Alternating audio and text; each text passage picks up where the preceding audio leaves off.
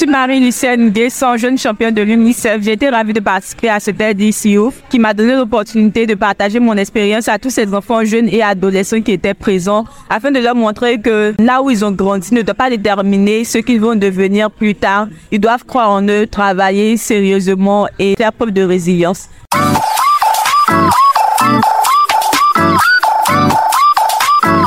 Bienvenue dans Pour chaque enfant, le podcast de l'UNICEF dédié aux droits des enfants.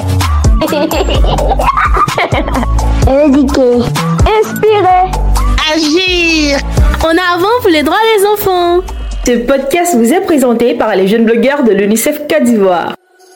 Hello tout le monde, je suis Jaras Bafo, jeune blogueur. J'aurai avec Andrea Quadio à vous faire une immersion d'une expérience unique que les jeunes blogueurs ont vécue le mercredi 15 novembre dernier ce que tu es ne détermine pas qui tu deviendras. C'est par l'une de ces notes inspirantes de nos speakers que nous avons été bercés ce jour-là à l'occasion du TED ICO organisé par l'UNICEF en prélude de la célébration de la Journée mondiale de l'enfance. Cet événement a marqué la présence de plusieurs personnalités dont M. Jean-François Bass, représentant de l'UNICEF en Côte d'Ivoire, l'humoriste ivoirien Clinteles, ainsi que les speakers du TED offre composé de cinq jeunes de parcours tout aussi différents mais inspirants, dont Marie-Lucienne Nguessan, Ivoire Kwasi, Soufflé Anne Peniel, Kwame Amani Mathieu et Ange Michel.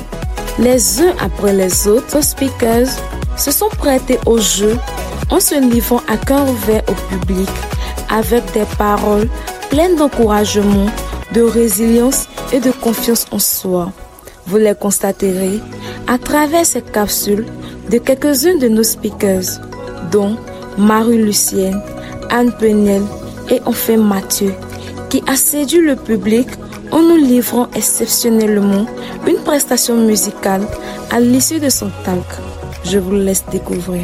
Je ne comprenais pas par exemple pourquoi je ne pouvais pas avoir de cadeau de Noël comme je le voyais chez d'autres enfants. Moi qui cherchais à montrer au monde entier qu'une femme pouvait aussi exceller dans le domaine de l'informatique, j'avais désormais la possibilité de mettre en place un projet pour permettre à davantage de jeunes femmes de se former de manière pratique sur les questions des technologies. Ce projet est le Digital Family Tour qui nous a permis de former aujourd'hui plus de 700 jeunes femmes dans 9 villes de la Côte d'Ivoire. J'ai été dans 5 différents pays, dont le plus récent était en France où j'ai reçu un. Et tout cela sans dépenser grand-chose, grâce à mon engagement communautaire. Grâce au fait que je saisis cette opportunité sans laisser la peur m'arrêter. D'où tu viens ne détermine pas qui tu deviendras. Je m'appelle Délisée Adrienne, j'ai 11 ans. Depuis toute petite, mon rêve était d'entrer à l'UNPT pour devenir la première femme chef d'état-major de la Côte d'Ivoire. Sachant que ma mère m'avait déjà inscrite au concours d'école militaire préparatoire technique. Et voilà que je devais aller représenter mon pays au Canada. Avant la date du concours international de dictée au Canada, précisément à Abidjan, j'ai été reçue par Madame la ministre de l'Éducation nationale, Madame Maya Toukone à son cabinet, où elle m'a félicité, m'a encouragée et m'a donné le drapeau national en me disant que toute la Côte d'Ivoire comptait sur Et c'est dès cet instant que je me suis rappelé que c'était une lourde responsabilité et je ne devais pas abandonner mon pays. J'étais face à un dilemme entre rester au pays ou passer mon concours d'entrée à l'UMPT ou aller représenter mon pays au Canada. J'ai donc opté d'aller représenter mon pays car ma nation compte plus que mes intérêts personnels. Les personnes atteintes d'albinisme ont des problèmes de vue Tu en l'absence de pigmentation dans les yeux. L'iris non pigmenté empêche l'œil d'être protégé des rayons du soleil, ce qui va entraîner des problèmes de vue tels que la stigmatisme, photophobie, la myopie et même la cécité. Les albinos sont aussi victimes d'harcèlement, d'intimidation, de discrimination, d'astigmatisation. Tout ça, une seule personne. Vous imaginez comment se sentirait-elle je me rappelle comme si c'était hier, à classe de CM2. Je me suis levé pour aller au tableau, voir ce qui était écrit. C'est là que mes amis ont commencé à me critiquer, se moquer de moi. Au point où ils m'ont rappelé sur la situation de vie de ma famille. Connaissant la situation de vie de ma famille, c'est vraiment à pas.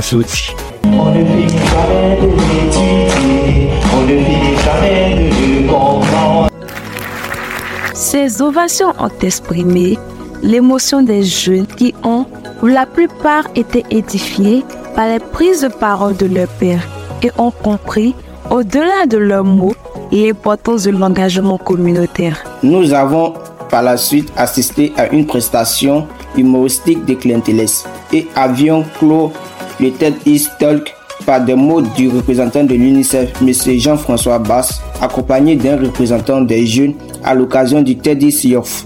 Aujourd'hui, je voudrais vous féliciter parce que ce TEDx jeune est le premier qui se tient en Côte d'Ivoire. Félicitations à vous.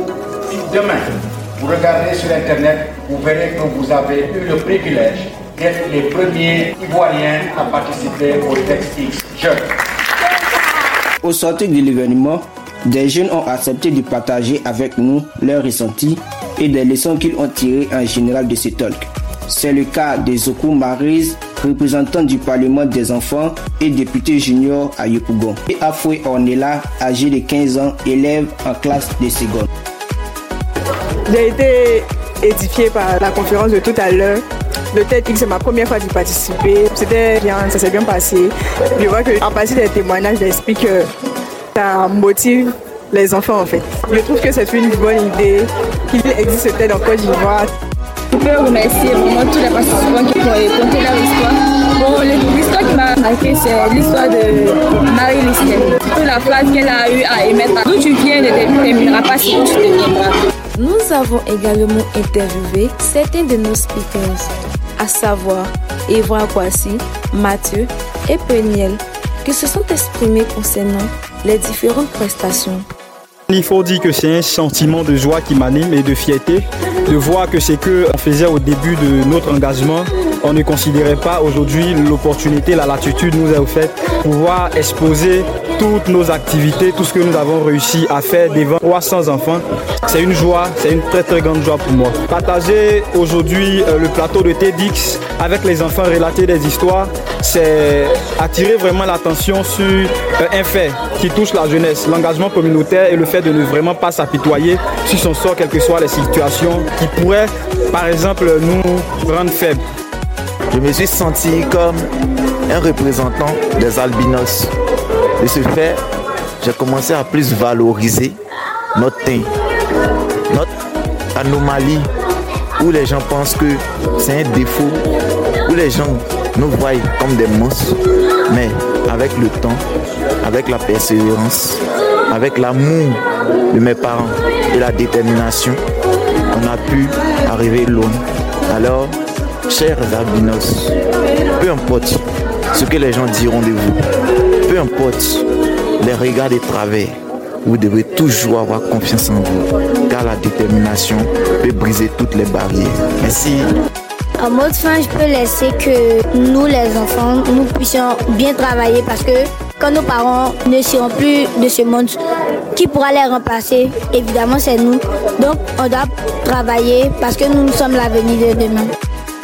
Et pour terminer, nous nous sommes dirigés vers Quanteles, humoriste, et Safia Totano, modératrice, qui ont tous deux accepté de se livrer à notre micro concernant l'événement. Le fait de prendre des témoins jeunes pour parler à des jeunes, moi je pense que c'est déjà une innovation. C'est quelque chose de très bien parce que les jeunes se retrouvent en des personnes qui parlent. Moi je reçois d'ici avec une phrase genre d'où tu viens ne détermine pas la personne que tu dois être. Safia Toutanou. Aujourd'hui, j'ai eu le privilège d'animer la toute première édition de TEDx Abidjan Youth. C'était l'occasion pour nous, en tant que jeunes, de porter notre voix, d'inspirer les autres de par notre parcours. De nous dire qu'à chaque fois, il y a forcément de l'espoir, il y a forcément une meilleure vie qu'on peut avoir. Retenons dans l'ensemble que le TED Youth organisé par l'UNICEF Côte d'Ivoire a été le lieu de rassemblement de plusieurs jeunes venus de pratiquement toutes les communes d'Abidjan afin de montrer à ceux-ci leur importance aux yeux de la société. Les inciter à prendre de bonnes décisions dès leur jeune âge afin de bâtir leur avenir et enfin les encourager à s'intéresser à l'engagement communautaire, un havre de paix. Ce podcast a été réalisé par les jeunes blogueurs de l'UNICEF Côte d'Ivoire.